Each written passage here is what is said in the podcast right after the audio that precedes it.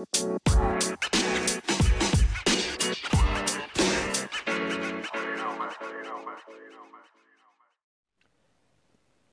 tal? Tal como les adelanté en clase, vamos a, a través de este podcast, hacer una serie de consideraciones teóricas eh, sobre el modelo de Porter que nos ayudará a entender eh, la definición de la estrategia de las organizaciones, en este caso con una mirada puesta particularmente en lo que es el análisis externo de la organización.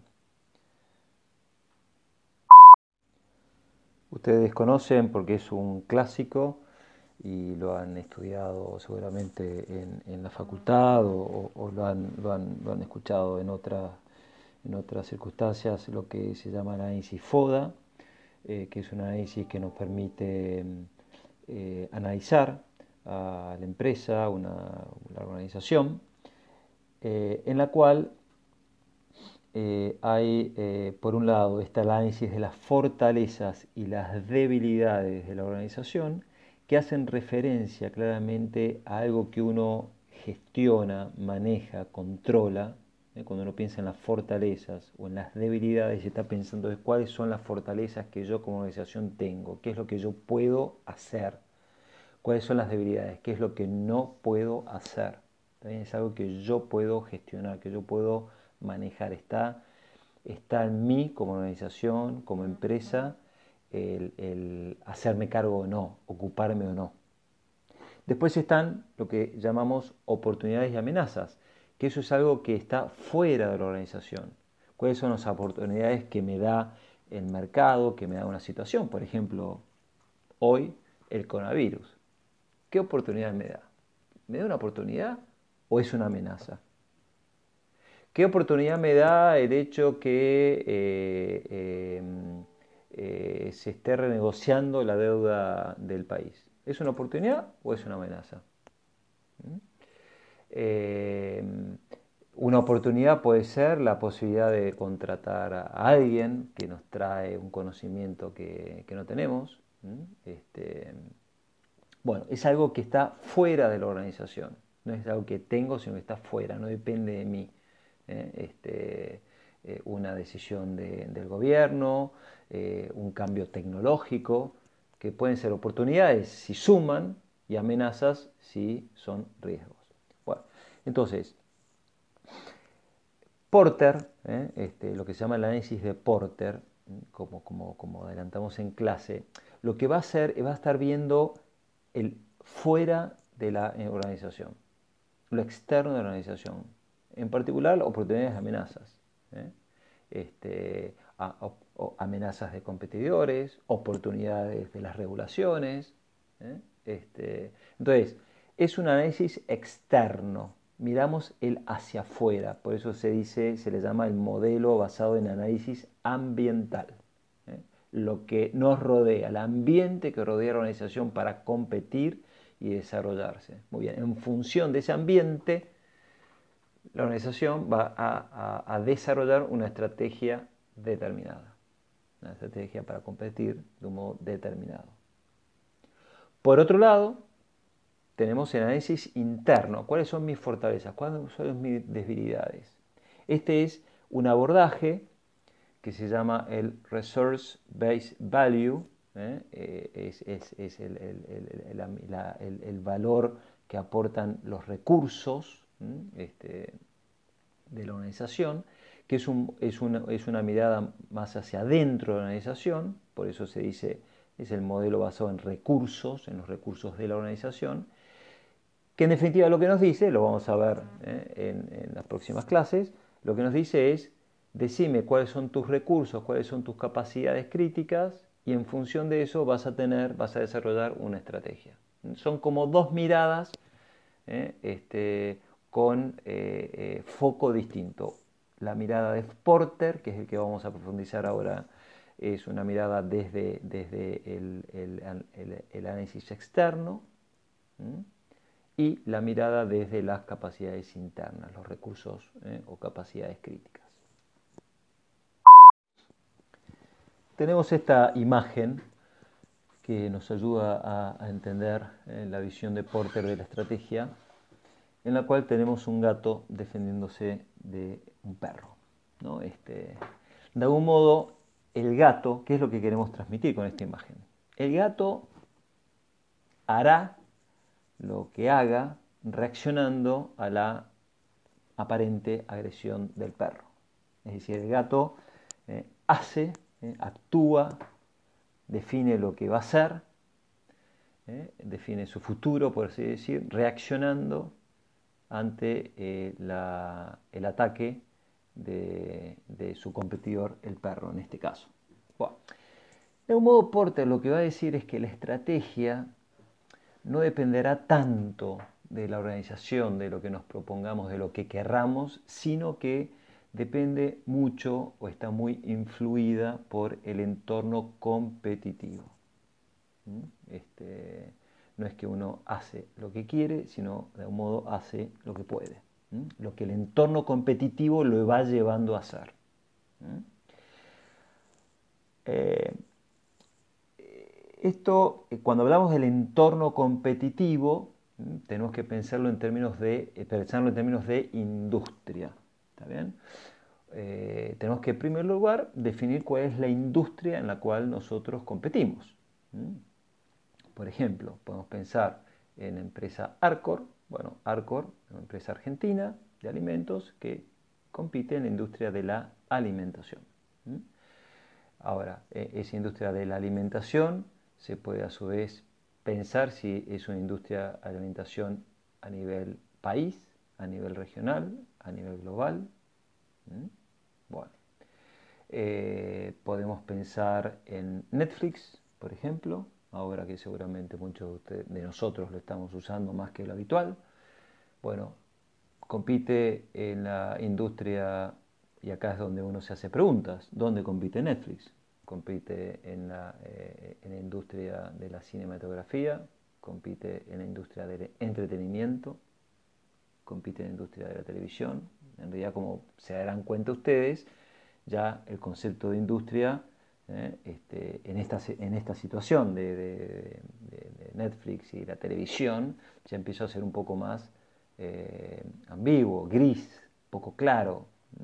Este, es una empresa de, por ejemplo, ¿no? este, pienso en, en, Telefónica, ¿no? este, es una empresa de, comunicación, es una empresa de contenidos, es una empresa de entretenimiento, bueno, son industrias en las cuales que van cambiando, ¿no? este contexto tecnológico les va haciendo cambiar eh, de, un modo muy, muy importante, muy fuerte.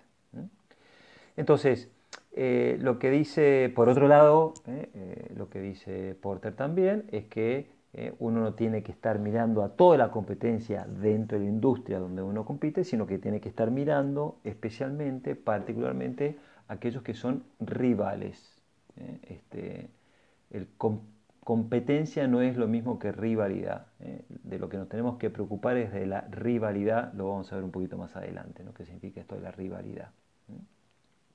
Y lo que dice Porter es que em, el entorno competitivo nos va a generar una serie de estrategias, una serie de estrategias, perdón, que llaman estrategias genéricas, ¿eh? este, que también lo vamos a ver más adelante, ¿eh? este, cuáles son las estrategias genéricas que surgen. ¿eh? Este, vamos a ver que hay dos fundamentalmente, diferenciación y, costos, este, eh, que son estrategias en las cuales, dentro de las cuales podemos ubicar ¿eh? este, a, la estrategia de, cualquier organización. Estrategias genéricas que después, por supuesto, tendrá su, particularidad.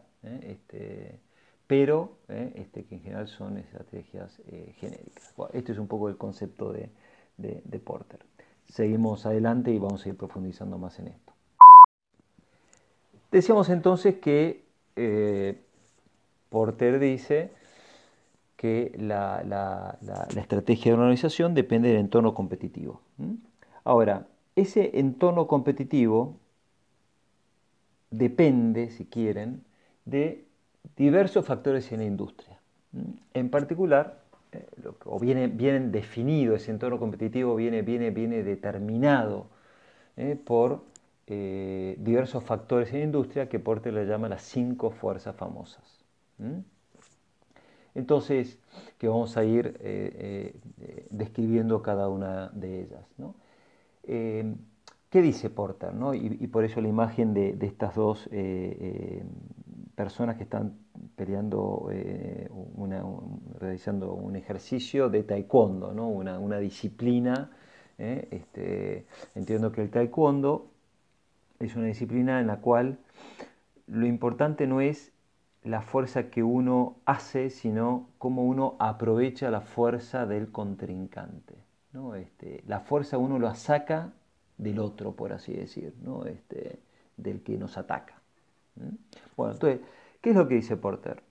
Porter dice que la estrategia dependerá de cómo una, empresa, ¿eh? una organización, se ubica en una posición en la industria que le permita a esa empresa eh, sacarle el máximo provecho posible de esas fuerzas o defenderse mejor de esas fuerzas en el caso de que sea una fuerza que nos pueda, eh, eh, que pueda ser negativa eh, o agresiva hacia nosotros, por supuesto en términos de, competencia. Entonces, de lo que se trata es como una empresa dentro de esa industria se acomoda ante esas fuerzas este, para sacarle provecho y, sacarle ventaja a esas fuerzas o para defenderse. Entonces, la estrategia precisamente va a venir se va a ir configurando ¿eh? este, a partir de esas acciones que vamos realizando para acomodarnos eh, en ese entorno competitivo determinado, definido por las cinco fuerzas. Bien, las cinco fuerzas de Porter son estas eh, que les estoy presentando. En primer lugar, la amenaza de nuevos participantes, de nuevos entrantes a la industria, quiénes pueden ser los posibles nuevos entrantes. Por otro lado está la amenaza de sustitutos, veremos que es un producto sustituto o un servicio sustituto, que también nos genera algún tipo de amenaza. Por otro lado están los compradores. ¿Cuál es el poder de negociación de los compradores frente a mí como empresa, como organización, como industria? Y por otro lado, del otro lado, está el poder de negociación de los proveedores, aquellos que me brindan sus insumos, materia prima, trabajo, este, algún conocimiento, ¿eh? este, cuál es el poder de negociación de esos proveedores. Y por último, la, quinta fuerza es los competidores de la industria, ya dentro de la industria, cuáles son esos competidores, en particular, en concreto, los rivales. vamos a ir ahora a partir de, ahora y, eh, analizando eh, qué significa estas fuerzas este, e intentar entender por qué nos van condicionando nos van determinando la estrategia en la cual competimos dentro de la industria. Comencemos entonces con la rivalidad. ¿Qué es la rivalidad? Bueno, naturalmente se refiere al accionar de los eh, competidores en una industria, ¿eh? que naturalmente lo que procurarán conseguir, obtener, es una eh, mayor cuota de, mercado. Este, en, el segmento al cual eh, ese competidor esté, eh, esté orientado. Eh, dentro de un mercado, de una industria, hay distintos segmentos, segmentos de, consumidores. Hay consumidores que, que son consumidores premium, que no les importa el precio, que valoran mucho la calidad. Hay consumidores que sobre todo, por encima de todo, ponen el precio, que que tiene una gran sensibilidad por el precio, hay consumidores que les gustan las novedades, eh, eh, hay, segmentos que son más están más, más abiertos a, comprar lo nuevo en, tecnología. Bueno, de algún modo, de ese modo, eh, eh, se va segmentando el mercado. Este, bueno, el, accionar de los competidores eh, es intentar crecer en la cuota de mercado de ese segmento al cual apuntan. Cuando hablamos de los competidores, hablamos de competidores, esto es la rivalidad, perdón, este es el concepto de rivalidad dentro de una industria. Entonces, cuando hablamos de competidores, ¿tenemos que preocuparnos de todos los competidores? No, a la hora de, entender esta fuerza de, la, rivalidad. No, tenemos que sobre todo eh, tener en cuenta aquellos competidores que pertenecen al grupo estratégico, concepto que vamos a desarrollar en la próxima filmina. Pero simplemente, a modo de introducción, el grupo estratégico es aquellos que compiten igual que nosotros que compiten, están orientados al mismo segmento y compiten con estrategias similares. La rivalidad se puede manifestar en dos dimensiones, en precio y en producto. En precio, ¿eh? cuando tenemos un producto que no, que no es muy diferenciado respecto del producto del competidor, bueno, muy bien, quizás que es muy similar, ¿eh? bueno, competimos ¿eh? este, en precio. Este, o la otra es a un precio similar, este, competimos con el producto, un producto que tiene unas o un servicio, ¿no? producto servicio, que tiene unas características que pretendemos que sean como muy diferentes, muy distintas este, del producto de la competencia. Fíjense que acá se empieza a entrar ¿eh? estas dos estrategias genéricas de las que les hablé eh, hace un rato. Eh, una va a estar más orientada, este, la rivalidad va a estar más orientada al precio, cómo podemos hacer para, para producir con el menor costo posible. Y la otra va a, estar orientada más a cómo puedo hacer para que mi producto se diferencie lo máximo posible desde la competencia. esta es la primera fuerza, la que llamamos rivalidad.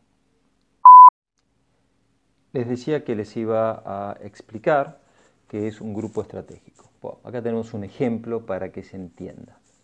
Entonces, les decía, el grupo estratégico es un competidor, o mejor dicho, el grupo estratégico, lo digo de otro modo, está formado por aquellos competidores que tienen estrategias competitivas similares a la nuestra, ¿eh? si nosotros representamos una, una empresa.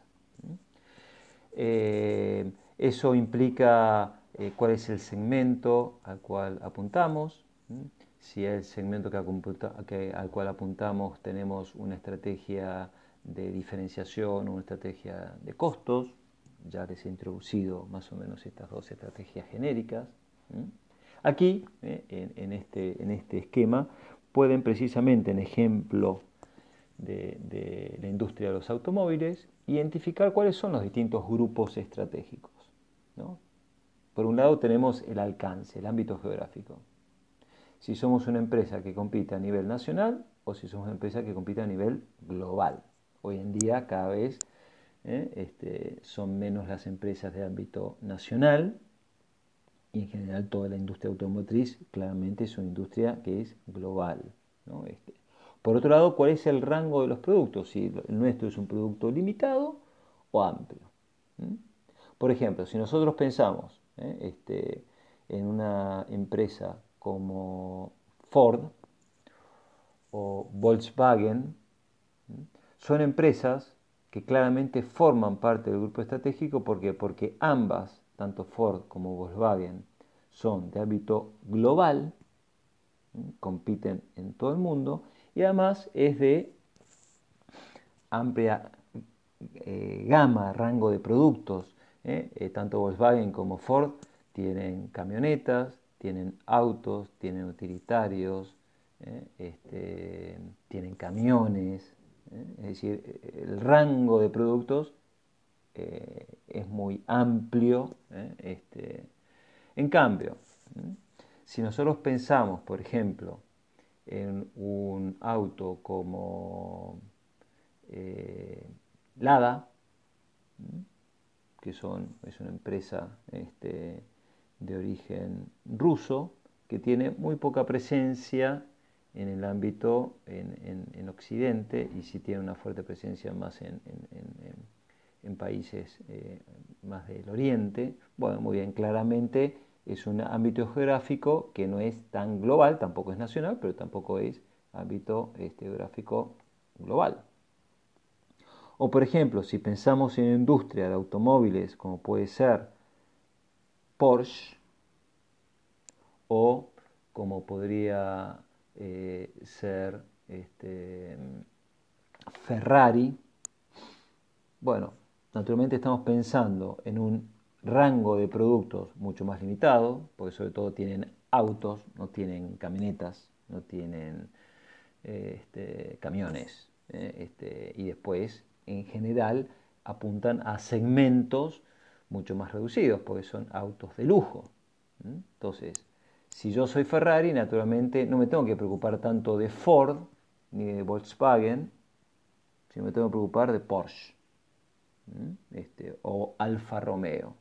¿eh? Este, si yo soy Ford, bueno, tengo que tener puesto la mirada, me tengo que preocupar de qué es lo que hace Volkswagen, qué es lo que hace Renault, qué es lo que hace Fiat. Este es el concepto de grupo estratégico. Bueno, este, a la hora de analizar la rivalidad, tengo que analizar la rivalidad entre competidores que forman, que están dentro del mismo grupo estratégico. Bien, hemos entonces presentado lo que es la rivalidad, hemos presentado lo que son los grupos estratégicos. Entonces ahora tenemos que entender eh, este, qué pasa con esa rivalidad, cómo, cómo, cómo, cómo fuerza, cómo, cómo, cómo por qué se ve condicionada. ¿Mm? Entonces, la rivalidad entre competidores dentro del mismo grupo estratégico va a aumentar, va a ser más dura, si, por ejemplo, hay muchos competidores dentro de ese grupo estratégico. ¿Mm? Si son muchos, naturalmente la rivalidad crecerá. ¿Por qué? Porque este, son más para, eh, más para repartir la torta, la torta del mercado. Si estamos en una industria donde el crecimiento es lento, bueno, también la rivalidad va a ser eh, mayor. Porque si la industria es una industria que está creciendo, ¿eh? este, este, imagínense el software, por ejemplo, hoy en día.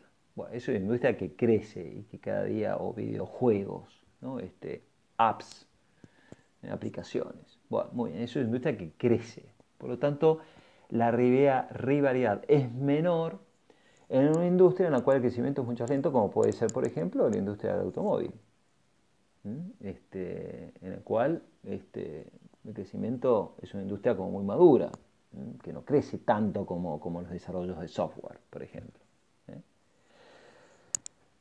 ¿Eh? Qué otro factor hace que haya que aumente la rivalidad? Bueno, por ejemplo, cuando hay una baja diferenciación de los productos. Cuando hay baja diferenciación de los productos, se dice que los productos son commodities. Un commodity es un producto de baja diferenciación. Producto o servicio, si quieren. Bueno, cuando hay una baja diferenciación de los productos o los servicios, la realidad crece. Por ejemplo, hoy en día en, las, comunicaciones. Este, las telefónicas, las telco, bueno, evidentemente la diferenciación de los servicios que dan es reducida. No, hay gran diferenciación. Este, uno se puede analizar y, bueno, realmente lo que ofrecen es, es, muy parecido, sobre todo en algunas zonas geográficas donde están concentradas. Bueno, ¿qué otro, qué otro, eh, ¿qué otro factor puede hacer que la rivalidad aumente o disminuya? Bueno, cuando uno tiene costos fijos altos, es una industria de costos fijos altos o eh, productos perecederos. Costos fijos altos, por ejemplo. Este, tengo instalada una industria, una cervecera, industria de cerveza, en la cual tengo una fábrica que produce eh, eh, millones de litros de cerveza año. Y que no me es rentable, y eso es un costo fijo muy alto. El funcionamiento de una planta así tiene costos fijos muy elevados. este, ustedes conocen lo que ha sucedido con, la industria del petróleo. Hace, hace unos meses atrás, que eh, el, precio del petróleo se, hundió, incluso llegó a precios negativos. ¿Y a qué se debió eso? ¿no? Este, una cosa tan loca, ¿no? Este, ¿A qué se debió eso? Bueno, se debió a que parar la extracción de petróleo es de un costo altísimo. Entonces, ¿qué, hicieron las, compañías extractoras de, petróleo? Perdón, y el petróleo que se extrae se almacena. Cuando no tengo lugar donde almacenar, debería frenar la producción de petróleo. Cuando se disminuye el consumo de petróleo, se almacena más. Cuando me quedo sin lugar de almacenamiento, tendría que cerrar ¿eh? o frenar la producción de petróleo, por eso es carísimo. Entonces, ¿qué, fue lo que hicieron? Bueno, siguieron produciendo y empezaron a, este, a almacenar en buques tanques hasta que se agotó esa capacidad.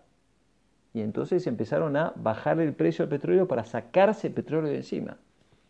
Bueno, naturalmente la rivalidad en ese momento creció, pues eh, las industrias, eh, los productores de petróleo se sacaban el petróleo de encima hasta que se equilibró. ¿Mm? Bueno, cuando uno tiene costos fijos altos, este, eh, aumenta la rivalidad porque lo que me interesa es vender, tener volumen para que tenga poder mantener esa, esa, planta funcionando. y después, por último, también cuando hay barreras de salida elevadas. ¿Qué son las barreras de salida? Si yo entro a competir en una industria, ¿cuánto me cuesta salir después? ¿Cuánto me cuesta salir? Por ejemplo, típico de aquellas industrias que están, servicios que están como muy regulados y que generamos compromisos este, de largo plazo con, el gobierno. Bueno, eso cuesta salir, este, eh, cuesta salir de eso. ¿eh? Este, entonces, eh, o, he tenido que hacer grandes inversiones, vuelvo a lo de antes, ¿no? la fábrica, la planta de cerveza. Bueno, una planta de cerveza es muy distinto poner una planta de cerveza que poner un kiosco. Un kiosco, ¿qué es lo que me cuesta? Eh, me cuesta alquilar el local, este, conseguir eh, los productos para comenzar a vender, este, tener una persona que atiende el kiosco, y bueno, y se acabó, y si lo tengo que cerrar, muy bien, dejo de alquilar y termino de vender lo que tengo y, este, y desvincula a la persona. Ahora, una planta de cerveza, de producción de cerveza, como se imaginarán, es muy distinto. ¿eh? Este, cerrar un negocio u otro tiene un costo muy distinto.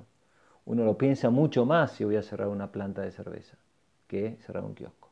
Entonces, si la barrera de salida es elevada, me cuesta mucho cerrar la fábrica, cerrar el kiosco, bueno, la rivalidad va a ser mayor, porque voy a hacer lo posible para mantenerme dentro de la industria compitiendo. Eh, estos son los factores que hacen que la rivalidad pueda crecer o disminuir dentro de una industria. Por otro lado tenemos a los nuevos entrantes. Naturalmente los nuevos entrantes se refiere a aquellos eh, competidores eh, que no están hoy en la industria compitiendo, pero que se plantean o pueden, podrían llegar a eh, entrar. Este, cuando, bueno, naturalmente cuando existe esta posibilidad de que haya nuevos entrantes, este, los beneficios de la industria van a disminuir. ¿Por qué? Porque la participación de los que ya están será menor, a no ser que sea una industria, un mercado que esté creciendo. Ahora, si no es un mercado que está, que está creciendo, un mercado que está maduro, estancado, o de, crecimiento, si esa torta no crece, es la misma, bueno, si aparecen más comensales, bueno, vamos a tener menos para comer de la torta. Este, y por otro lado, si hay más competidores, la presión hacia la baja de los precios será mayor. ¿eh? Por lo tanto, ¿eh? este, si, existen esos nuevos entrantes eh, y, esa posibilidad, alta probabilidad de nuevos entrantes, por ejemplo, ¿no? este, las, las, las, telco, las, las empresas de comunicaciones, entrando dentro del negocio del entretenimiento. Bueno, muy bien, los que antes estaban en la industria del entretenimiento van a ver eh, disminuidas sus ganancias siempre y cuando se trate de una industria que no crezca, que no hagamos que eso crezca. Bien, eh, ¿qué es lo que hacen las empresas o las organizaciones? Este, ¿O qué es, lo que hay que, qué es lo que hay que analizar para, para ver si una industria eh, tiene, eh, es altamente probable de nuevos entrantes o no, si es fácil entrar en una industria o no. Bueno, lo que se hace es se analizan las barreras de entrada, lo que se llaman las barreras de entrada. Las barreras de entrada es como, su, como, como, suena, ¿no? Este, barreras de entrada. Este, ¿Es fácil o es difícil entrar en una nueva industria? ¿Es muy fácil o es muy difícil instalar una farmacia? ¿Es muy fácil o muy difícil este, eh, crear una, una, empresa de logística. Eh, eh, es fácil o difícil este, comenzar con, con, una cadena de estaciones de servicio para, vender combustible. Este, es fácil o difícil comenzar a brindar este, servicios de, de, salud prepagos. Bueno, esas son las barreras de entrada. Se distinguen dos tipos de barreras de entrada aquellas barreras de entrada que se llaman estructurales, que nacen de requerimientos tecnológicos necesarios para competir. ¿Mm? Este, y están asociados estos requerimientos tecnológicos, asociados a, a cuáles son las economías de escala, si tenemos acceso a recursos claves, recursos humanos, por ejemplo, personas que tengan el conocimiento, este, cómo son las economías de aprendizaje, cuánto nos cuesta aprender este, la utilización de un recurso, etc. ¿eh? Este, no sé, si queremos competir eh, este, en, el, mercado de los teléfonos celulares, si quieren, bueno, muy bien, tengo, tengo esa tecnología, tengo ese, ese, el acceso este, a, microprocesadores, ¿lo tengo o no lo tengo? Que es una cosa que es clave, como veremos en un caso más adelante. Este, bien. Y después están, decíamos, barreras de entradas estructurales y después están las barreras eh, eh, de entrada estratégicas, que son aquellas construidas, que se construyen a partir de decisiones de las propias empresas. Por ejemplo, productos altamente diferenciados. Este, si yo en una industria eh, este, tengo productos que son muy diferenciados, bueno, muy bien, si yo quiero entrar a competir dentro de esa industria, soy nuevo y voy a tener que diferenciarme. No puedo venir a competir con un producto estándar, tengo que ser distinto. Este, en este momento me viene a la cabeza, por ejemplo, eh, no sé si conocen el caso de unas alpargatas alpargastas que uno diría, bueno, es la cosa más estándar del mundo. Bueno, eh, este, unos, unos creativos que me parece que se llaman las pepas, no sé si sigue estando, que comenzaron a hacer alpargatas con todo tipo de diseños, con todo tipo de telas, realmente con un gran diseño, unas telas lindísimas. Bueno, evidentemente entraron en un mercado diferenciándose. Diferenciándose. ¿Puedo diferenciarme o no puedo diferenciar? Por ejemplo, otra barrera de, entrada estratégica es la inversión publicitaria. Si yo quiero entrar a competir, por ejemplo, con Coca-Cola o con Pepsi, y tengo que hacer una, inversión publicitaria importante para competir en el mercado de las, gaseosas y tengo que invertir en publicidad. Mucho, mucho. Y si, y si no, difícilmente pueda competirle a esas, a esas empresas. ¿Mm? Bueno, esas son, fíjense que son decisiones, son barreras que construyen las empresas, no, no viene impuesta por la, por la tecnología, no viene impuesta por, por regulaciones, por los gobiernos, ¿eh? este, por las economías de escala, sino que son decisiones ¿eh? que están más en mano de las empresas que compiten en esa industria. Vamos a ver ahora la amenaza de los productos sustitutos, la amenaza de los sustitutos. ¿A qué nos referimos con esto? ¿Qué es un producto sustituto en primer lugar?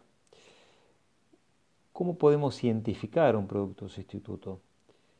¿Y qué diferencia hay entre un producto sustituto y un producto complementario? Un producto sustituto es tal que si el producto A, vamos a poner un ejemplo, aumenta de precio, la demanda del producto B va a aumentar.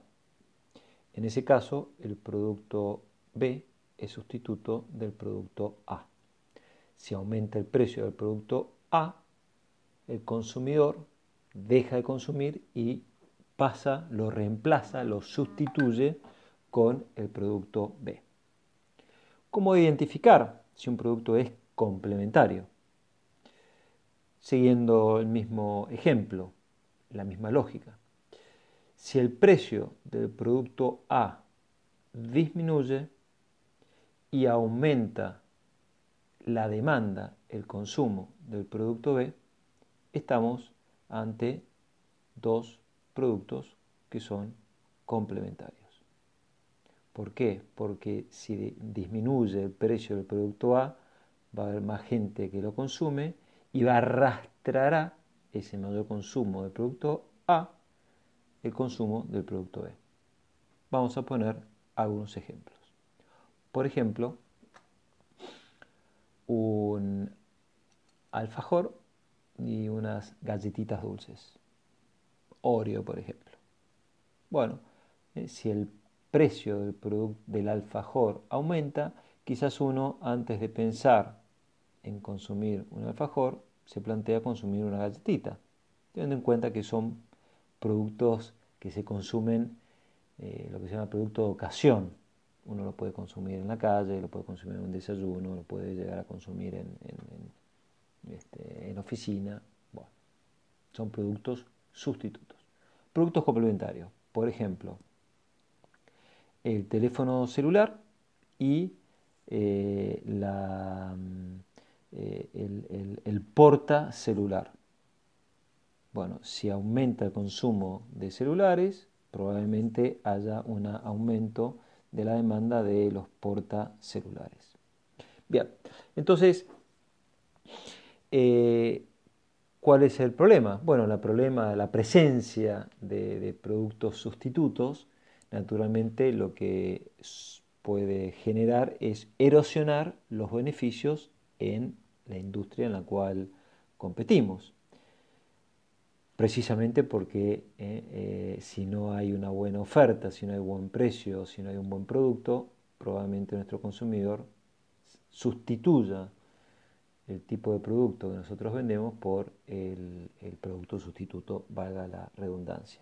Y naturalmente eso tendrá un efecto de intensificar eh, la rivalidad en nuestra industria, la rivalidad interna, y también, por supuesto, la amenaza de potenciales entrantes. Por lo tanto, eh, la amenaza de los productos sustitutos es algo que influye en el entorno competitivo de la industria en la que estamos. Veamos ahora la fuerza que hace referencia a eh, los proveedores, el poder de negociación de los proveedores. ¿A qué nos llamamos, a qué llamamos proveedores? Bueno, esto tiene que ver con lo que es eh, el, con el concepto de cadena de valor de la industria, un concepto que vamos a ver y vamos a profundizar más adelante durante el curso, está relacionado con las instancias upstream, es decir, las que están eh, eh, más cercanas a las fuentes de insumos. Bueno, por ejemplo, este, un proveedor, si uno está en, la industria alimenticia, por ejemplo, puede ser los insumos, la materia prima, harina, azúcar,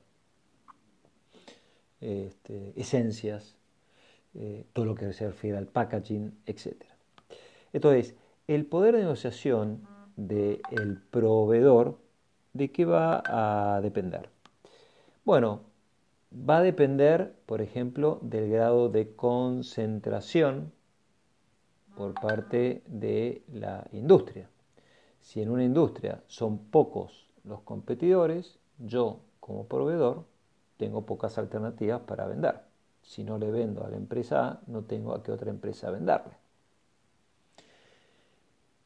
También, del otro lado, si son muy pocos los proveedores, yo como industria que tengo que conseguir un insumo, bueno, naturalmente no tendré muchas posibilidades.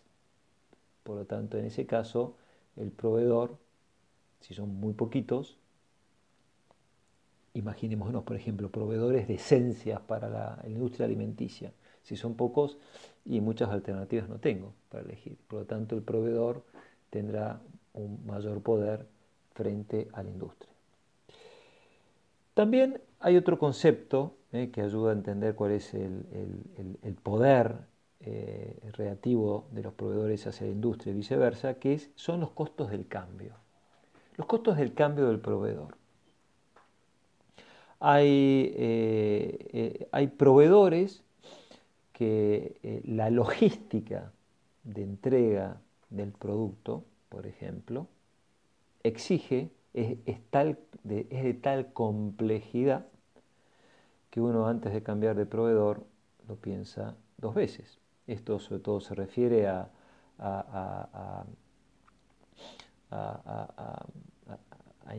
proveedores de cierta complejidad. Imagínense, por ejemplo, ustedes un fabricante de, alimentos que no tiene distribución propia y tiene contratado todo lo que es la logística de la distribución de sus productos.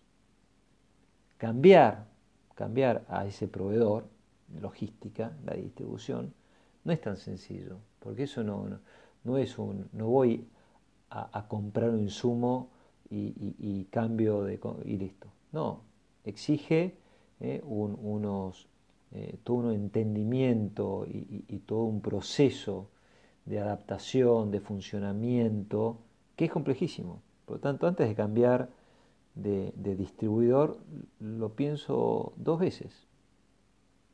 Bueno, a eso se refiere los costos del cambio. ¿eh? Imagínense, por ejemplo, ustedes piensen en sus casas, el proveedor de Internet. ¿no? Este, bueno, uno lo piensa dos veces, mucho más ahora, ¿no? Dice, bueno, realmente tiene sentido cambiar, bueno, a no ser que el servicio sea muy malo, muy malo, muy malo, Puede ser que haya otro que sea más barato, pero si eso implica tener que cambiar conexiones y esperar una cierta cantidad de tiempo, bueno, quizás uno lo piensa dos veces y dice, no, mejor me quedo como estoy. Bueno, después el otro, el otro factor del cual depende el poder de negociación mutuo es eh, qué sustitutos cercanos para insumo tengo. Esencias, volvemos al ejemplo de las esencias. Tengo la posibilidad de conseguir algo que, sea distinto de la esencia, pero que sea más barato o que haya eh, más proveedores, que sea un mercado que esté más atomizado. Eh, eh, bueno, si existen esos sustitutos, probablemente ese proveedor de esencias tendrá menos poder de negociación que si no existieran sustitutos, porque si tengo sustitutos, naturalmente podré, eh, eh, y los costos del cambio, por así decir, son sencillos, eh, podré este, cambiar fácilmente. Bueno, por supuesto también la, posibilidad de, lo que se llama la integración vertical y transformarnos en competencia también es un factor muy importante a la hora del poder de negociación. Imagínense, por ejemplo, ese productor, seguimos en la industria alimenticia, el proveedor de esencias para la, este, o vamos a hacer así, ¿no? Proveedor de, eh, de azúcar. Este, estamos en la industria de los dulces, ¿eh? proveedor de azúcar. Bueno, si ese fabricante de dulces podría llegar a integrarse verticalmente. ¿Qué significa la integración vertical? Es otro concepto que vamos a profundizar más adelante, pero la integración vertical significaría que yo soy el fabricante de, galletitas dulces, si quieren, y por lo tanto consumo azúcar. Lo que hago es tener mi propio eh, produzco mi propia azúcar. De tal manera que ya no tengo que comprarle a nadie el azúcar. La produzco yo mismo. Estoy integrado verticalmente. Bueno, si es fácil hacer eso, si es fácil hacer eso, probablemente los proveedores de azúcar tengan menos poder de negociación frente a ese, fabricante de galletitas dulces que si no fuera tan sencillo este, eh, integrarse verticalmente. Entonces, bueno, eso es otro factor que influye significativamente en ese poder de negociación. Bien, entonces, para cerrar la idea, si yo tengo proveedores que tienen gran poder de negociación frente a la industria a quien proveen, y naturalmente me, no tengo muchas posibilidades para discutir el precio, las condiciones de entrega, etc. Y al revés, si nosotros como industria tenemos un gran poder de negociación frente a los proveedores, vamos a poder sacarle mejores condiciones. ¿eh? Y me quedo con más rentabilidad yo como industria y no eh, como proveedor. Veamos qué pasa en el caso de los clientes, el poder de negociación de los clientes. Así como antes decíamos que eh, estaba relacionado con la cadena de valor upstream, aguas eh, arriba, bueno, en este caso está relacionado con las asistencias downstream, downstream, aguas abajo, más cercano al cliente final. ¿Mm? Eh, ¿De qué va a depender el poder de, negociación de los clientes? Bueno, si nosotros somos una industria fuertemente atomizada, o nuestros clientes están fuertemente concentrados, el poder de negociación de los clientes será mayor que el de la industria. Eh, imagínense, por ejemplo, eh, un, eh, bueno, los delivery hoy, por ejemplo, en el cual la, la todos hacen delivery, todos hacen delivery. Ya no es, ya no ha, eh, dejado de ser algo diferencial. ¿eh? Por lo tanto, yo como cliente tengo mucho más alternativas ¿eh? y por lo tanto este, tengo más poder de negociación que, el, que me, el que me la casa de comida que me hace el delivery. Pensemos, por ejemplo, eh, en, los servicios. Los servicios. ¿eh? Nosotros tenemos ¿eh? este, una, una, la telefonía, por ejemplo. Cuando la telefonía no estaba desregulada, como hoy, y uno tenía que ser cliente de una sola telefónica, no nos quedaba otra. No teníamos ningún poder frente al proveedor de servicio de telefonía. Hoy, que está desregulado, que hay distintas alternativas, ¿eh? Eh, bueno, naturalmente el poder de negociación del cliente ha aumentado respecto del proveedor del servicio. Em, otro, otro, otro factor que también influye es si nosotros como industria no proveemos un insumo estratégico para el cliente. ¿Mm? Este, imagínense, si quieren, voy a poner un ejemplo tonto, nosotros somos eh, proveedores de, eh, de, insumos para oficina, oficinas comerciales, eh, papel, este, carpetas, etcétera, etcétera. Bueno, quizás para, para, para, para un para una oficina que es un estudio jurídico, por ejemplo, donde pueden llegar a tener una gran cantidad de uso de papel y carpetas y etcétera, etcétera, bueno, es un insumo que puede ser importante, que puede ser importante, que puede representar un monto importante, eh, eh, un porcentaje importante del gasto de compras de un estudio jurídico.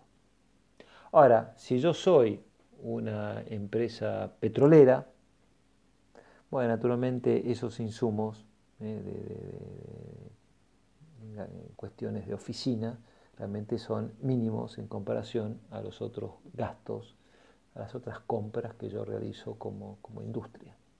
Por lo tanto, dependiendo de la importancia del insumo, este, yo como industria seré más o menos, tendré más o menos poder de negociación. Lo mismo sucede si existen sustitutos cercanos para nuestro producto, costos de cambio, otro tanto, es decir, en este sentido es como un paralelo respecto a los proveedores, aunque naturalmente del otro lado. Eh, o si también el cliente tiene posibilidades de integrarse hacia atrás, convirtiéndose en competidor mío. Bueno, estos son, eh, eh, es la, última fuerza de Porter, que representa la amenaza de los clientes y que nos ayuda a entender cómo condiciona el entorno competitivo. Por último, para terminar este, este tema, Decíamos que el desafío de las empresas que compiten en una industria determinada es posicionarse en esa industria de tal manera que la firma, la empresa, pueda manejar estas cinco fuerzas que hemos ido describiendo para su beneficio, o al menos defenderse de sus influencias de tal manera que pueda tener eh, generar unas ventajas competitivas, que ya vamos a ir describiendo de qué se trata, y tener buenos márgenes, buenos márgenes de rentabilidad. Pero, ¿cuál es el problema? ¿Cuál es el tema? Que la importancia, eh, el peso y la naturaleza de estas cinco fuerzas cambia a medida que la industria evoluciona a través de su ciclo de vida. La industria tiene su ciclo de vida. Ya también lo vamos a ver en la última clase, en la clase. Entonces, esto no es algo que es estático, sino que es dinámico. Porter, si quieren, tiene esta limitación, que es una cosa que es, eh, es más bien, tiene una mirada más bien estática. Y lo que sucede es que, es que las industrias eh, son dinámicas, cambian. Por lo tanto, es importante, ¿eh? el desafío es ir viendo cómo se pueden dar esos cambios, anticiparse a esos cambios, adelantarse y, por lo tanto, formular las estrategias correspondientes procurando anticiparse o llegar a tiempo cuando esos cambios se den. Por lo tanto, es importante tener esto muy presente.